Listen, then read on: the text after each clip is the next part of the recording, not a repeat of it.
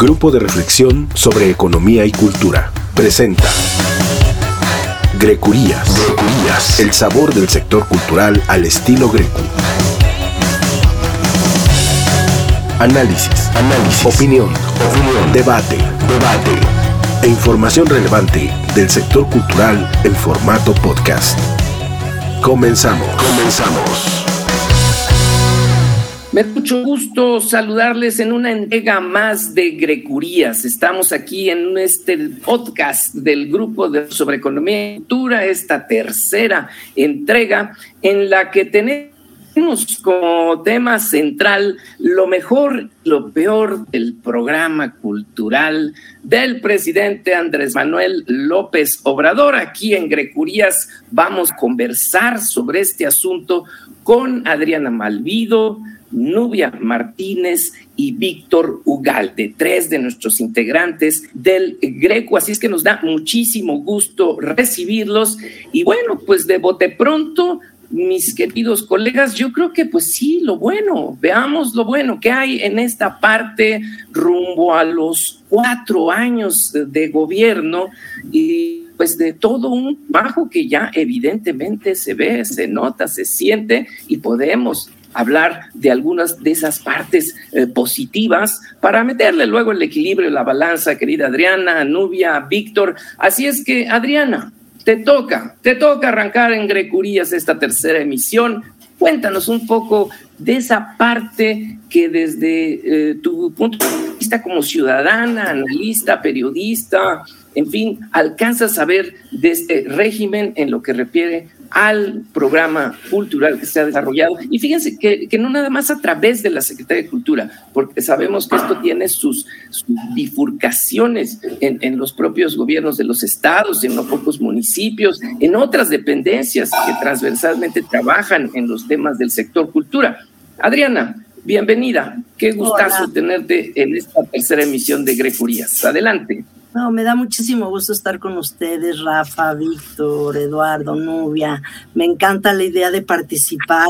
Y para entrar, bueno, ya de lleno al tema, tú pides que hablemos de lo positivo. Eh, yo creo que lo positivo está en algunas ideas y proyectos que lamentablemente creo que en eso se han quedado. Pero bueno, hablemos de eso, porque ahí están.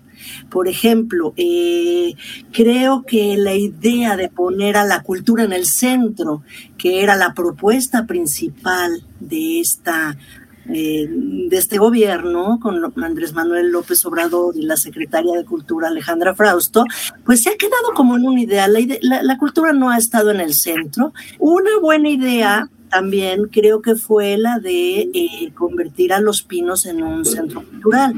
Eh, creo que realmente no ha encontrado su vocación, pero el espacio ahí está. Lamentablemente hemos perdido al Palacio Nacional como museo. Es difícil entrar, es difícil volver a ver el museo, el mural de Diego Rivera ahí. De manera que lo que está en la cabeza está bien, pero no aterriza, no acaba de aterrizar. Y, luego pues se atravesó la pandemia, ¿no? Entonces, con la pandemia yo no vi eh, una política pública eh, realmente importante que trascendiera en la vida del arte y la cultura. ¿Qué está en, en, en, las ideas? Pues contigo en la distancia. Eso creo que sí. Eh, entró un poco tarde, pero funcionó. De hecho, está funcionando todavía, ¿no? Todavía estamos en pandemia y contigo a la distancia, pues es un, un, un, un medio para acercar a la gente cuando teníamos que estar, tenemos que estar confinados. Entonces, hablando de otras ideas que por ahí están, em, que me parecen positivas, es la de la seguridad social para los artistas, pero lleva muchísimos años aquello desde, desde Felipe Calderón. Otra es el censo que se iba a hacer y yo ya no sé porque ha habido como mucha promesa de información, pero realmente poco. Entonces, la verdad es que yo veo buenas ideas por ahí, no sé, y, luego en, el camino al aterrizaje es donde se han detenido. No sé si con esto, bueno, pues siempre es importante pensar en las culturas populares, me parece importantísimo que cobre un buen sitio, en, digamos, en el proyecto, Pero de nuevo, pues pasa lo mismo, ¿no? Si yo no, no lo veo, no veo dónde se concreta. Pues más allá de algunos espectáculos y conciertos, ¿no? Entonces, pues muy, muy bien planteados estos primeros puntos aquí en Grecurías, el sabor del sector cultural al estilo Greco. A, mi querida Nubia Martínez, aquí Adriana Malvido ya perfiló algunos de estos temas que han formado la agenda del gobierno en estos casi rumbo a estos cuatro años. Y pues, ¿cuál es tu parecer, mi querida Nubia? ante este escenario de valoración que nos proponemos en esta emisión. Hola, muchas gracias. Buenos días a todos. Eh, pues yo rescataría como algunos puntos, justo pensando en los pros. Eh, y a lo mejor como a, una especie de, de, disculpa, ¿verdad? Pero no es disculpa, es más bien una condición del sector, que la Secretaría de Cultura es realmente nueva. Creo que también eso hay que perfilarlo, ¿no? No es solo este sexenio, sino como construir o tratar de asentar algo que viene de otra cosa anterior que además en teoría se contrapone, ¿no? Porque creo que se ha dicho muchas veces que la visión de cultura se aterriza en lo que es la 4T, o sea, también hay que pensar eso, ¿no? Que trae como una visión muy particular y también pienso que rumbo a eso hubo esta dificultad de encontrar el titular de la secretaría, ¿no? Que si iba a ser Poniatowska, que si eh, varias personas que estaban ahí como en el foco, pues finalmente aterriza en Alejandra Fraustro, que yo creo que ha sacado muy dignamente el tema. Eh, creo que trae mucha conciencia, como algo rescatable, pues, trae una conciencia como de servicio público. Eh, por lo menos ha sido un actor que considera eh, su papel como alguien vinculante, creo que eso lo ha intentado hacer. Yo considero, como dice Adriana, está bien esto de, de la cultura como centro de las acciones, sin embargo, creo que en la práctica sí ha sido más transversal y creo que más bien debiese, debiese de ser así, eh, como poner este énfasis en que la cultura es un tema transversal. Entonces, yo veo que justamente en este esquema de 4T, pues se ha sabido utilizar al sector, se ha sabido utilizar a la dependencia, pues como esta parte vinculante con, eh, pues a lo mejor con temas de seguridad, con temas de salud, eso creo que sería rescatable, ¿no? Eh, una titular, pues más o menos eh, con, con concreción de lo que necesita ser como un actor dentro de la 4T creo que eso también juega un arma de doble filo a, desfavor, ¿no? Pero eso ya no hablaremos como más adelante, ¿no? Porque justamente siento que va mucho más a favor de un proyecto político que un proyecto de, de cultura. Pero bueno, dentro de esta visión creo que también es rescatable una visión como de mayor participación, como más comunitaria. Tenemos ahí como proyectos prioritarios esto que se anunció como las milpas culturales, que era una idea más de la cultura, como de bajar a escuchar a los actores comunitarios. Creo que esa es también una buena intención. Habrá que ver qué tanto se pudo instrumentar. Em, y creo que sí, también me sumo esto de contigo en la distancia. Creo que es importante que eh, dentro de todas sus limitaciones, pues no se le restó protagonismo al tema cultural, sino muy por el contrario, ¿no? Se ocupó esta parte ya de cultura digital, de medios, eh, pues no eh, necesariamente presenciales, y creo que eso sí, sí fue un acierto, ¿no? Al menos mantener el tema latente. Creo que más o menos pienso. Va por ahí, querida novia. Muchas gracias. Estamos en esta tercera emisión de Grecurías. Le saluda Eduardo Cruz Vázquez. En la producción está Rafa Mendoza. Estamos aquí con Adriana Malvido, Nubia Martínez y ahora ya le toca decirnos algo al querido Víctor Ugalde. Y yo quiero agarrar de lo que ya han expresado Adriana Malvido y Nubia Martínez, mi querido Víctor Ugalde, para plantear una, un punto de vista que forma parte, por supuesto, de un programa de trabajo, de una visión de régimen y tiene que ver justamente con la actitud frente al sector cultural. ¿Y por qué quiero subrayar esto, Víctor Ugalde, tú que eh, has sido tan activista en la parte de la industria cinematográfica y que has dialogado tanto por años con líderes de diferentes eh, naturalezas en este gran trabajo de la industria cinematográfica? ¿Y qué es que el presidente se planta y, no solo establece una división y, y, diríamos, un rechazo a, muchos de las expresiones de la comunidad cultural, sino la reta, la, la critica, eh, la califica. Eh, eh, no nos hace muy felices a muchos esta actitud presidencial, pero sin duda eso marca un estilo de gobierno y una forma de entender la actividad cultural, ¿no, Víctor? Pues sí, marca un poco de autoritarismo.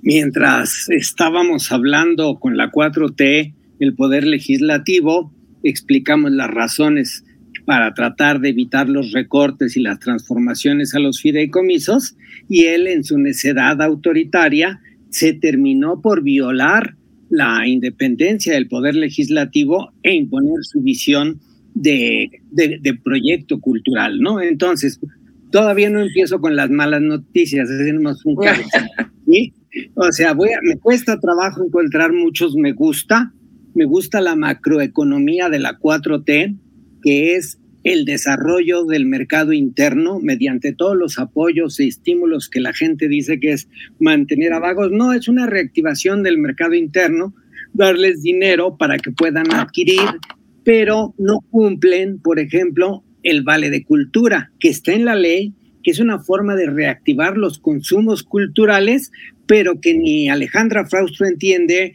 que es quien se lo tiene que explicar al peje, que tampoco le entiende, y nadie de la cuarta transformación entiende qué es el vale de cultura y sería en este momento fundamental para reactivar la economía este, cultural, porque es un estímulo para que la gente consumiera productos mexicanos culturales. Entonces, eso me da como la introducción. Para mí, la situación de la cultura y la 4T pues la puedo sintetizar en la Secretaría de la Cultura y su mudanza a Tlaxcala. Mucha plática y nada en términos reales, ¿no?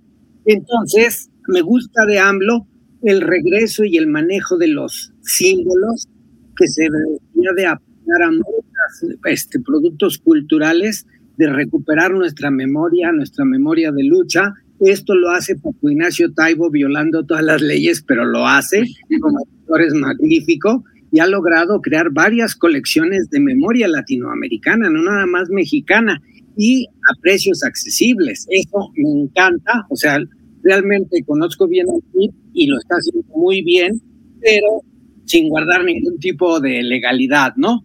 Me gusta que se busque el rescate de la soberanía energética. Le vino muy bien la crisis de Ucrania a AMLO, porque era algo que se necesitaba, recuperar Pemex, recuperar la CFE, recuperar nuestra soberanía. Lo hace a nivel de discurso y lo hace en términos prácticos, pues con lo que hemos visto estas reformas de ley, que no sabemos si se van a lograr en los términos, porque tiene el candado que él solo se puso, es el tema. Se le advirtió que no lo firmara en esos términos y él lo firmó, no le hizo ningún cambio de los que se le solicitaron y pues ahorita tenemos 15 demandas a nivel internacional y que nos van a costar a los mexicanos muchos cientos de miles de dólares, ¿sí? Y me gusta mucho lo que dijo Adriana sobre los pinos, creo que va a ser una iniciativa magnífica para la Ciudad de México cuando esté concluida. No me gusta el, el haber privilegiado tanto gasto para ese proyecto, ¿sí? Y no me gusta la falta de transparencia en el manejo de los pinos, ¿sí? Pero esa falta de transparencia se da en todas las instituciones de cultura. En las instituciones de cultura tenemos dos pasos atrás en materia de transparencia y rendición de cuentas. Se atendió mínimamente de acuerdo a los presupuestos recortados en estos primeros cuatro años. Estamos un 30% menos de lo que se aprobó en el último año de Enrique Peña Nieto en términos generales de la atención a las comunidades culturales, ¿sí? Dicen que van a poner un cine en, en cada municipio, no lo creo. O sea, ahorita atienden al 20, quizás al 30% de la población. Y, los, y para reactivar y poner esas salas de cine se necesita presupuesto. Contrataron al claro. Muy bien. Y, este, y le dieron chamba, pero no, no le van a dar presupuesto. Claro. Entonces, eh, yo lo sintetizo que lo bueno de ambos es que dicen muchas cosas, pero desgraciadamente no hay coincidencia con sus dichos. Sí, bueno, la, apreciación general que tenemos, por supuesto, en, el campo cultural es que se han tomado muchas decisiones que eh, no necesariamente se han traducido en un bienestar para las comunidades culturales, digamos, más activas o más participativas de la vida cultural, porque otra cosa son los beneficios sociales que deja la cultura a través del establecimiento de una serie de políticas digamos, yo creo que hay que distinguir entre lo que es el beneficio social de la cultura y los que son los participantes de la producción cultural diaria dentro del país. Entonces, querida Adriana Malvido, tú que has estudiado y has estado cerca de todo el proceso de, todo el proceso de Chapultepec, eh, digamos, ¿quién en sus cinco sentidos se puede oponer a una gran intervención de este pulmón, de este patrimonio natural? Sabemos que tiene décadas abandonado, que ha sido un desorden, un caos, ¿sí? Entonces tú dices, bueno, como política pública, para hacer eso realmente algo digno y hermoso, pues ¿quién se puede oponer? Pero tú dirás, el problema es cómo deciden hacerlo. Y pasamos a esta otra parte de, esta emisión de Grecurías, que es decir, bueno, ¿qué es lo, las partes oscuras de este programa cultural en este régimen? Querida Adriana, adelante, por favor. Gracias, Eduardo. Mira, sí, estás tocando un tema muy importante que yo pensaba plantear, porque es Chapultepec y son los megaproyectos en general. Es Chapultepec, pero también es el aeropuerto con el Museo del Mamut, ahí que tiene que ver con lo nuestro. Claro. el, tren Maya, por el Tren Maya. Entonces, tú lo que ves es en Chapultepec, ya viéndolo muy puntual, nadie puede estar en contra de que rehabiliten el bosque como tal. Pero a mí lo que me parece enunciarlo como el parque más grande del mundo. ¿Por qué tenemos que siempre ser el más grande del mundo? Esas grandilocuencias ya no, ya no funcionan. Eso no es importante. Lo importante es que proporcione un beneficio a la sociedad. La primera sección estaba perfecta, ¿eh? muy bien. La verdad es que ahí entre el Fideicomiso Probosque, el gobierno de la ciudad, había una, digamos, alianza y, Bosque de Chapultepec que lo habían hecho bastante bien. Eh, recuperar la tercera y la cuarta en cuanto a pulmón, ¿quién va a estar en contra de eso? ¿Quién va a estar en contra de que se rescate el sistema hidráulico? Lo que pasa es que no estamos viendo que suceda y lo que hay es un depósito de todo el proyecto en un artista en un artista, Gabriel Orozco, que decidió, y lo dijo textualmente, que Chapultepec era como un lienzo donde él iba a hacer su obra. Yo admiro la obra de Gabriel Orozco, lo he visto en museos, a mí me gusta su propuesta, pero Chapultepec no es un lienzo para que él haga su obra. Chapultepec es de todos. Y está acaparando muchísimos recursos, y ese es el problema. Después, querer quitar el jardín botánico, y poner ahí un pabellón de arte contemporáneo. Afortunadamente, y creo que esto hay que ponerle mucha atención, la sociedad civil pesó, la opinión pública sí pesó. Este esta organización cívica que se instala todos los domingos, defendamos al Jardín Botánico, sí fue escuchada se canceló el Entonces hay que tomar muy en cuenta eso, que se haga una cineteca, pues, ¿quién puede estar en contra de que se haga un cine ahí, no, Víctor? En fin, pero creo que es un problema como de algo muy viejo, muy de Tlatuanis, ¿no? De yo les voy a dar esta cosa enorme. Y por ejemplo, eh, tenemos ahí la riqueza, ¿no? Por ejemplo, eh, eh, todo este rescate de restos fósiles de mamuts en, cerca del aeropuerto Felipe Ángeles es una maravilla a nivel mundial, es un escándalo. Entonces, se hace el museo, qué bueno, pero ahora se abandona.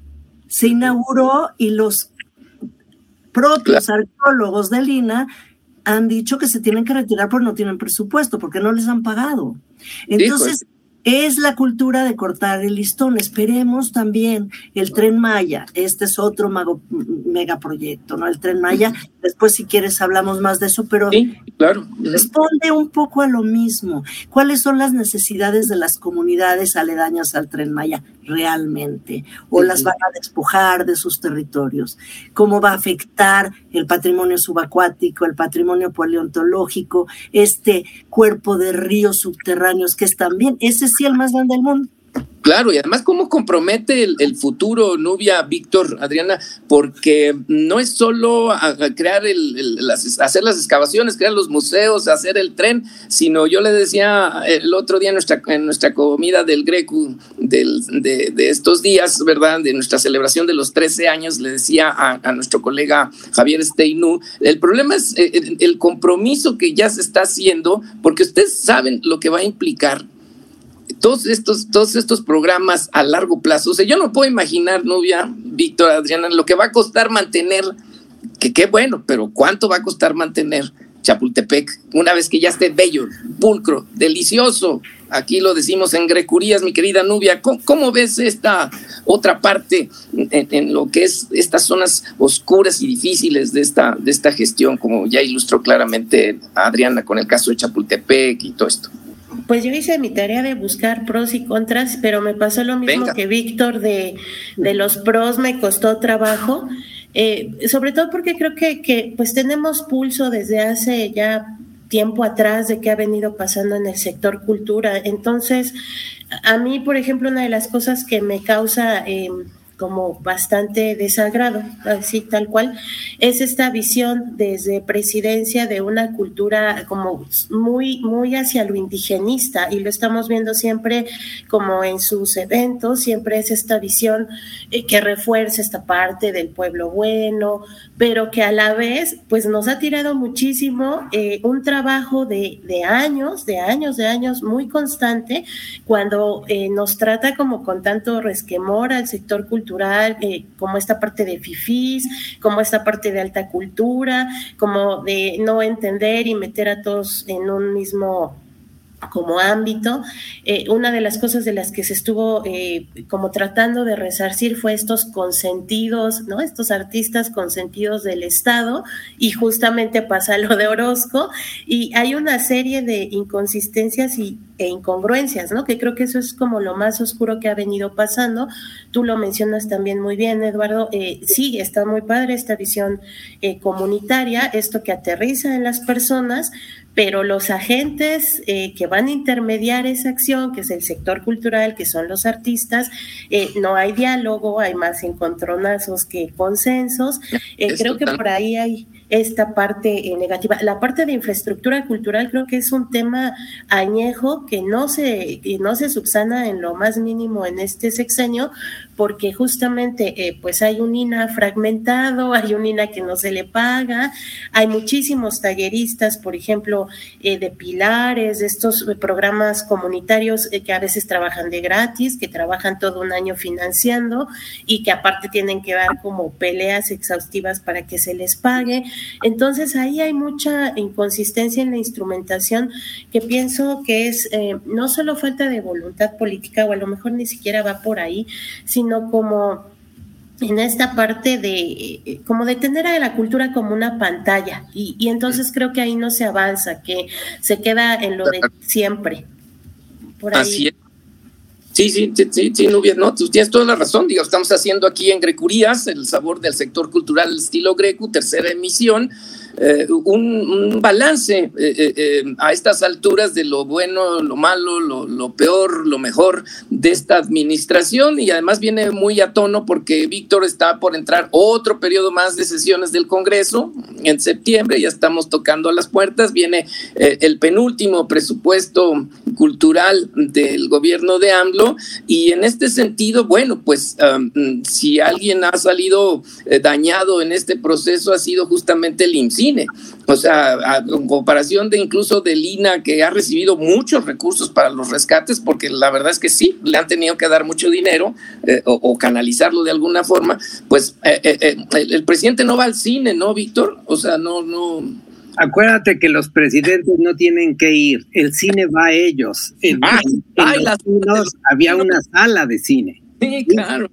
Entonces, este, yo creo que pues no, no ve cine, pero eso no es lo preocupante porque pues, se supone que no tiene que saber ni de minería, ni de turismo, ni de paleontología, sino para eso destacan a gente que sepa en sus áreas. El problema, como lo acabas de, de mencionar, es la falta de congruencia entre su decir y su hacer. El presupuesto del 2018 en total al área de cine fue de 391 millones. En el 2022 alcanzaron los 298, es decir, casi 100 millones menos. el cine de 274 que tenía en el PEP e del 2018 se redujo a 201.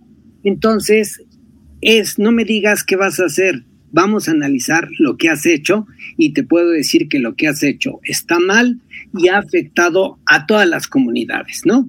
Yo tengo muy cercana a la comunidad de teatro, es el mismo desastre que la comunidad de cine. Se atienden grupúsculos, llamémoslo así, a los marginados de la sociedad, a las comunidades indígenas, pero se les atiende con una reducción de recursos no bueno, es increíble, es no creíble, pues, ¿no? Se les recorta, se les dice, etcétera, pero sí los están atendiendo, pero es una minoría de la población. La población indígena es el 11.2% de acuerdo a las cifras de INEGI, si les quieres creer esas cifras, ¿no? Entonces, las están atendiendo, pero estás descuidando al, al 90% de la población. Eh, los, los, los, los, este, los directivos tienen que atender a toda la nación, todos somos participantes de la 4T, por decirlo de alguna manera, porque es la que está al frente. Entonces, es preocupante los recortes. Los recortes es un efecto este, en cascada, como el boliche, ¿no? Le pegas a una y le pegas a todos. Recortaste muchos proyectos de, de, de, de aliento en las diferentes comunidades, pues las comunidades están buscando trabajo en donde puedan, porque desgraciadamente ya no hay para producción de obras de teatro, ya no hay para producción. Lo exitoso que eran algunos de los programas, aunque no fueran programas priistas, sino de los programas que la sociedad había impulsado, se perdieron. Ya no surgen nuevas editoras. Sí, yo presenté un libro hace poquito que se llamaba Maldad y dije, será algo de la 4T y no, no, no ¿sí? Entonces, ah. desgraciadamente, pues veías que esa chavita, gracias a los apoyos, tuvo una editorial, logró impulsar a 15 o 20 libros, tuvo un éxito y ahorita pues anda como toda la comunidad de, de, los editoriales buscando presupuesto, presupuesto y el cine idéntico, ¿no? Entonces, mientras eh, eso es cuestionable, lo más cuestionable es que no hay transparencia no hay rendición de cuentas. Sí, no, se les olvidó todo. todo. Todo lo que a mí me llega a mis oídos en el grupo que tenemos nosotros de investigación de la, del cine es corrupción.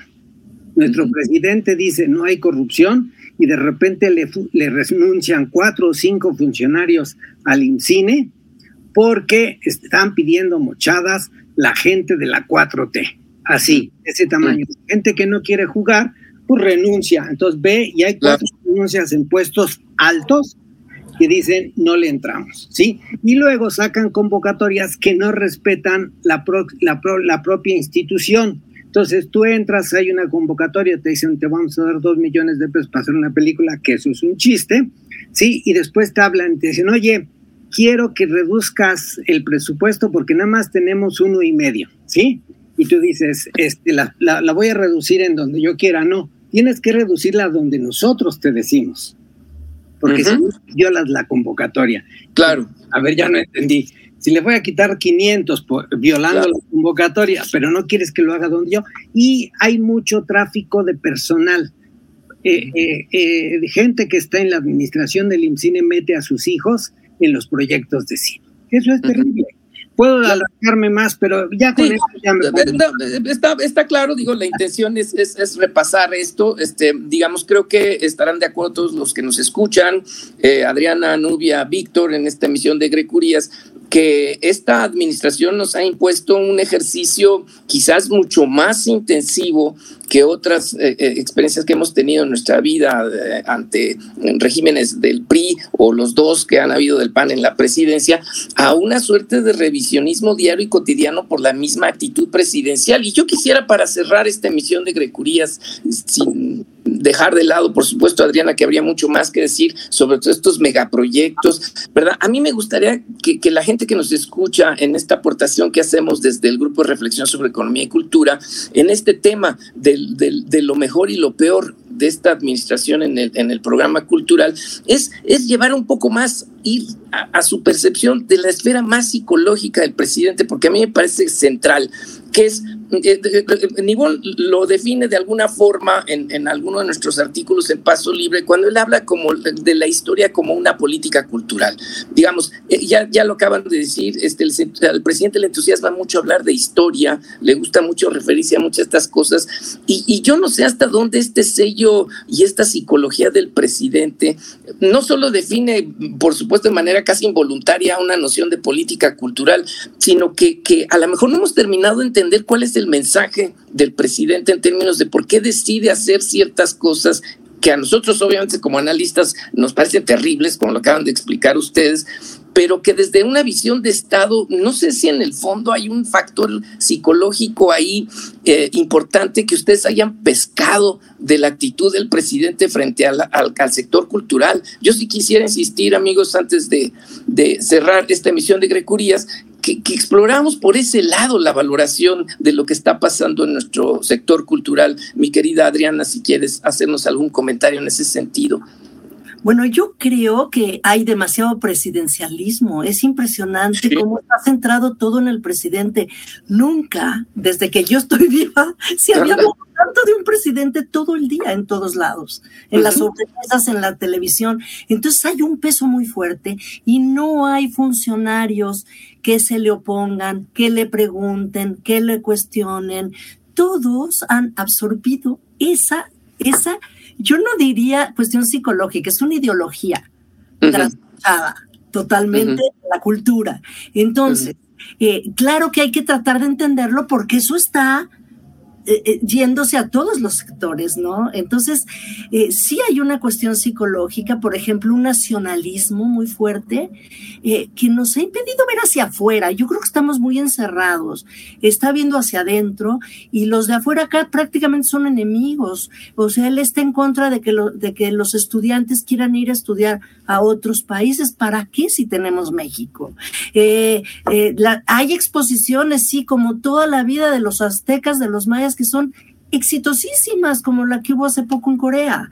Pero eso no es, eso ya es de los años 60. Ahora hay otros puntos de vista. Creo que nos hace falta abrirnos al mundo y, y, y, y otros puntos de vista que, que, de los que él carece, que alguien podría, este, el, el problema es que no hay quien aconseje o, o él no escucha. Por ejemplo, eh, Vicente Leñero lo decía, y creo que ahí el factor eh, eh, es muy importante. Él decía que nunca vemos a funcionarios públicos, y no solo al presidente, ni a legisladores extasiados en, una, en un concierto o en una biblioteca o en el cine ni siquiera, ¿no? están como muy divorciados del mundo cultural y de la producción artística. Y otra, otra propuesta, yo recuerdo que es muy importante, la de Diego Rivera, él decía que el arte es un asunto de salud pública y explicaba perfectamente lo que pasa cuando una persona está en contacto con el arte, ¿no? Creo que estos factores no se están tomando en cuenta y lo que dices es muy importante porque para él lo que importa es la historia, estos símbolos, lo que importa es traer el patrimonio de regreso, por ejemplo.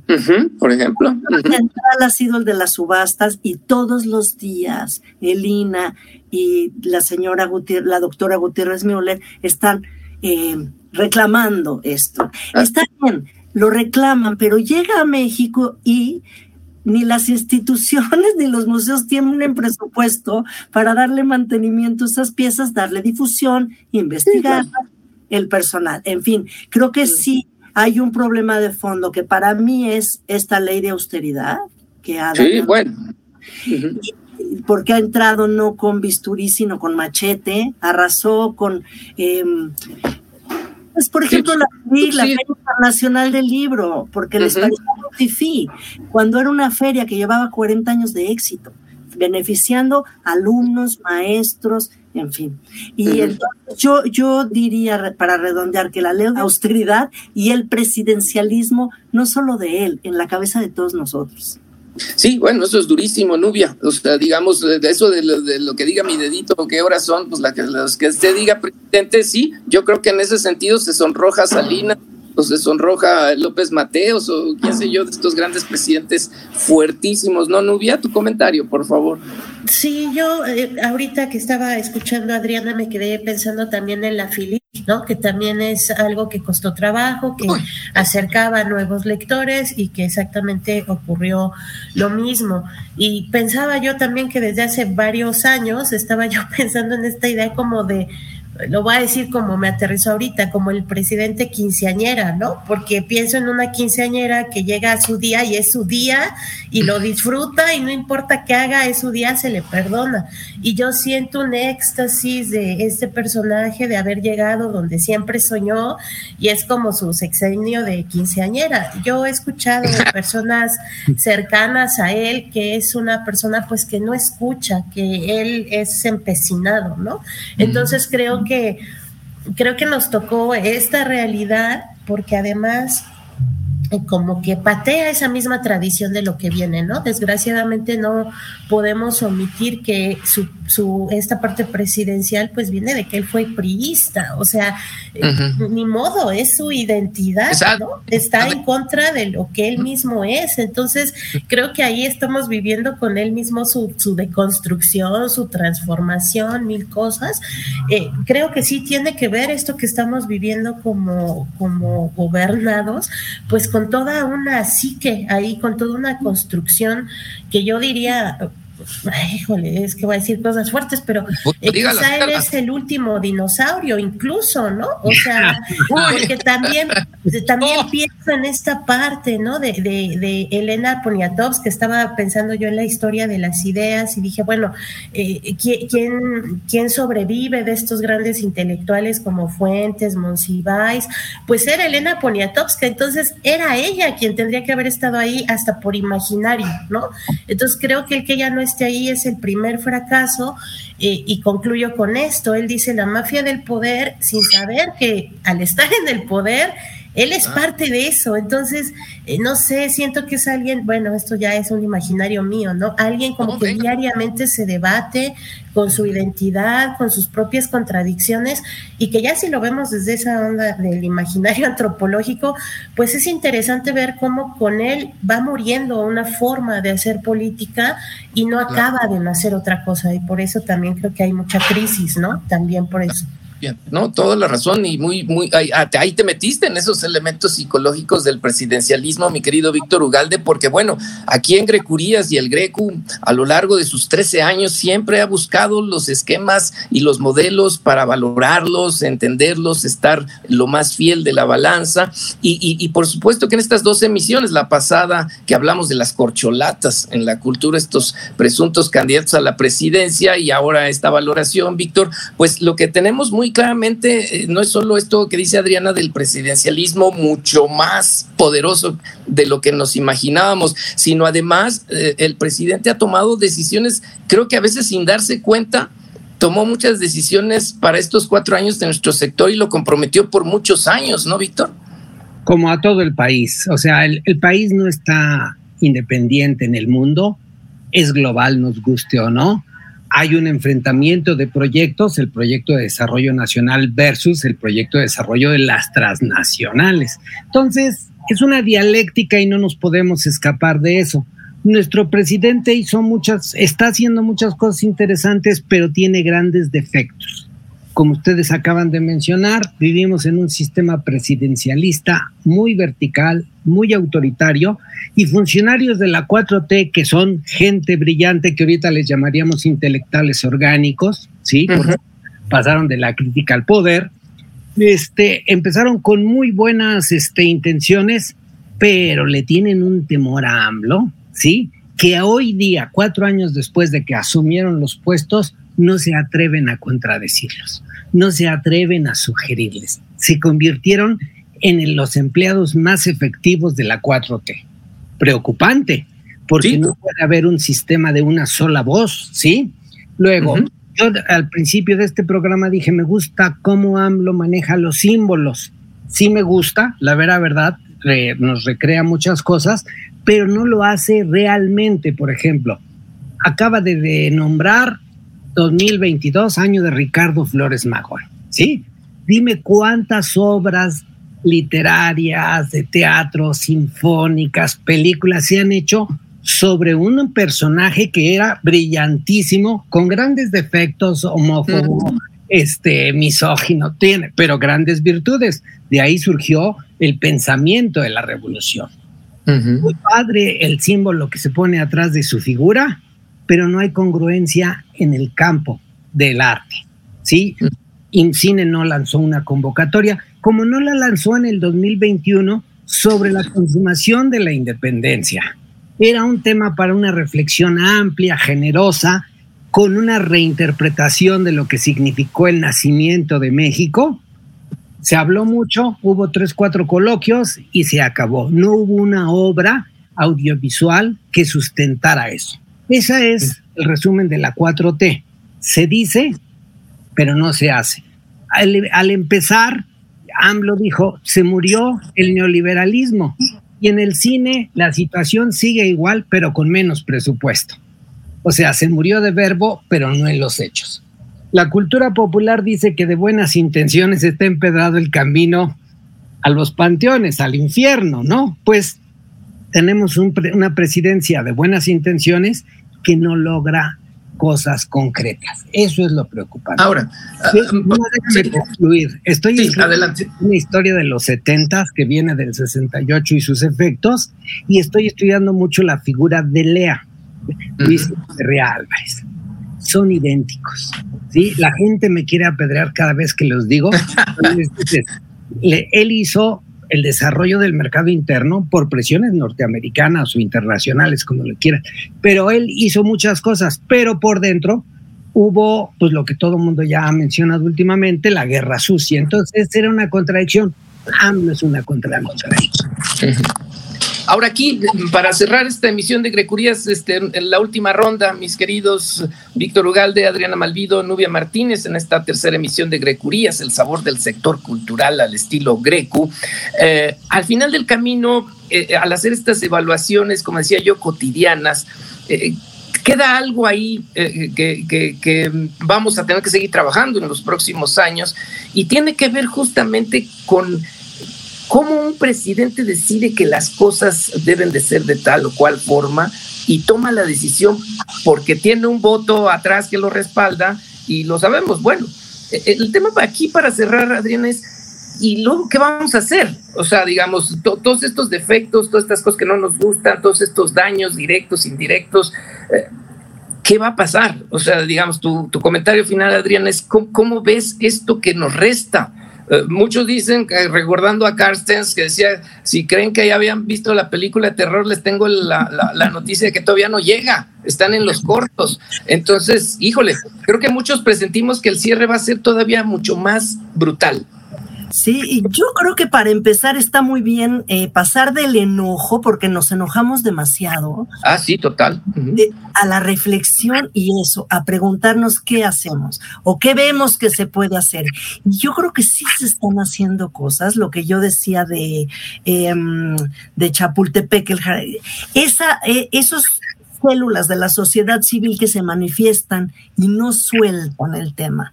Eh, eh, por ahí yo lo veo. veo también, por ejemplo, que la UNAM ha tenido un lugar importante después, durante y después de la pandemia. No podemos dejar de pensar en que lo fuerte que fue la pandemia y que seguimos, ¿no? Todavía no sabemos qué va a pasar con esto. Creo que la UNAM en, en cuanto a la reflexión cobró un lugar muy importante eh, por ejemplo, está la cátedra Inés Amor y todo esto que está evaluando los estudios, incluso estadísticos, ¿no? El daño en los museos, la seguridad social. Entonces, que se está abriendo el canal de acción. Claro que no podemos prescindir de, de, las políticas públicas del gobierno porque además ahí están nuestros impuestos y hay que exigir ¿no? A dónde, hacia dónde van. Pero abrir los ojos a también temas de colectivos que están haciendo cosas interesantes en narrativas, en editoriales independientes, les está costando mucho trabajo, pero están surgiendo de la necesidad. Entonces, yo eh, no, no, no, es que sea un optimismo forzado, pero creo que sí hay que abrir los ojos a algunas cuestiones comunitarias que están surgiendo muy interesantes, ¿no? Claro, pero eso ya será como parte por cuenta de la reacción de las gentes, Nubia, ¿no? Tú que eres una promotora cultural independiente, que has tenido cuenta tantos momentos de tu vida. O sea, las reacciones que nos genera esto a los que no estamos en, el, en los salarios o en los subsidios de gobierno, esa es otra cosa, ¿no? Y es a lo que se refiere Adriana Malvido con, con mucha precisión. Tu cierre, mi querida Nubia.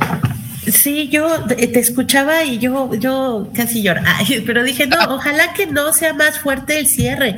Yo espero que ya sea muy descafeinado con esto de que ya empieza a surgir, eh, ya, ya hay una ansiedad en las propias filas de la 4T por brincar, o sea, por, con permiso sigo yo. Entonces yo espero que eso traiga eh, como, como frescor, ¿no? Eh, pensaba yo como hay muchos gobiernos de izquierda en Latinoamérica que después dan el banderazo otra vez a la derecha porque la gente queda muy decepcionada de lo que fue la izquierda, ¿no? No veo aquí partidos de contra de, que puedan ser como opositores. Creo que el gobierno que sigue va a quedar en la 4T, pero ya como con una derecha que dé pie a que se vuelva a articular la, la izquierda, si es que eso existe. No sé que ha habido como muchas discusiones al respecto de qué es la izquierda actualmente y hacia dónde va. Y entonces entonces yo creo, pienso yo, que eso nos deja como un espacio a la participación ciudadana. Creo que si volteamos no solo a lo territorial, sino más al concierto global de que existe una UNESCO, de que existe acuerdos, de que existe una transversalidad de la cultura con los objetivos de desarrollo sustentable. O sea, yo creo que si sacamos la cabeza hacia eso, eh, no sé, incluso los, los, los, financiamientos internacionales, dice Adriana, ya como colectivos, como organizaciones civiles que estamos ahorita muy ahorcadas en la 4T, muy inmovilizadas, yo pienso que, que puede, no sé, yo realmente creo que ya nada más son dos años de resistencia, así yo lo veo, como espera, respira, ya esto se está acabando, y, sobre todo más bien articularnos rápido para que otra vez no nos agarre en, en, en ingenuidad lo, lo que viene. Yo más bien ya apostaría por a ver quién queda en el nuevo sexenio. Muchas gracias. Eh, Víctor, tu comentario final, por favor, aquí en Grecurías. Yo creo que la sociedad mexicana no fue ingenua al votar por AMLO. ¿eh? eh totalmente. La sociedad mexicana quería un cambio, ¿sí?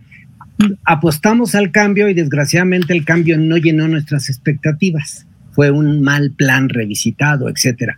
Pero lo único que nos queda a la sociedad mexicana ante el futuro próximo es volver a las organizaciones sociales, volver a presionar, volver a todo y volver a jugar el juego democrático del voto. Por ejemplo, eh, las tendencias en la Ciudad de México es que pierde Morena, ¿sí? Así, así lo, lo marcó en, en las elecciones intermedias, una caída tremenda de las gentes que votamos por ellos, yo sí seguí votando, pero la, la, proyección es que pierde la ciudad. No va a perder la República porque pues ahí todavía falta mucho. Entonces tenemos que hacer que en México se sienta que es un país de leyes, que se cumplen las leyes, cosa que AMLO no ha hecho. AMLO se pasa las leyes igual que muchos de sus funcionarios por el arco del triunfo, pero tenemos que hacerlas. Ahorita tú mencionaste que iba ya a iniciar el próximo periodo de la Cámara de Diputados y de repente tenemos una ley atascada que es la Ley Federal de Cinematografía. Y está atascada porque los gringos no quieren que salga, ¿sí? Así. Y no tenemos buenos políticos este, en la Comisión de Cultura para impulsar ese proyecto de ley, que tiene que ser transversal, como decía Nubia, porque el cine transversalmente llega a los satélites y a las plataformas y no está regulado todo ese, todos esos pasos. Entonces tenemos que, aunque nos suene como a discursos repetidos, es luchar, organizarnos, exigir y exigir que nos claro. en un país de leyes. No queremos caudillos, queremos un país de leyes, ¿sí? Que se cumplan y que las hagan cumplir. Pues sí, este, sin duda, gracias Víctor Ugalde. Eh, eh, Vamos a seguir cotidianamente aquí en Grecurías, en cada emisión, abordando estos temas porque como ya expresamos cada uno de nosotros, pues sin duda la misma dinámica que ha impuesto el presidente, decía Adriana, en todos lados y en cualquier momento estamos desde la mañanera hasta el anochecer, ¿verdad? girando alrededor de un presidencialismo que pues obviamente todos eh, hemos visto ya los resultados de lo que se ha realizado y podemos presumir un poco lo que viene. Así es que pues muchas gracias nuevamente Adriana Malvido, Nubia Martínez, Víctor Ugalde por haber participado en esta tercera entrega de Grecurías, el sabor del sector cultural del Grecu al estilo Grecu y agradezco muchísimo a Rafa Mendoza la producción, soy Eduardo Cruz Vázquez, así es que pues estaremos al pendiente y nos escuchamos en la siguiente entrega. Hasta pronto. Cerramos el espacio por esta ocasión. Nos encontramos en la siguiente emisión de Grecurías. El sabor del sector cultural al estilo greco.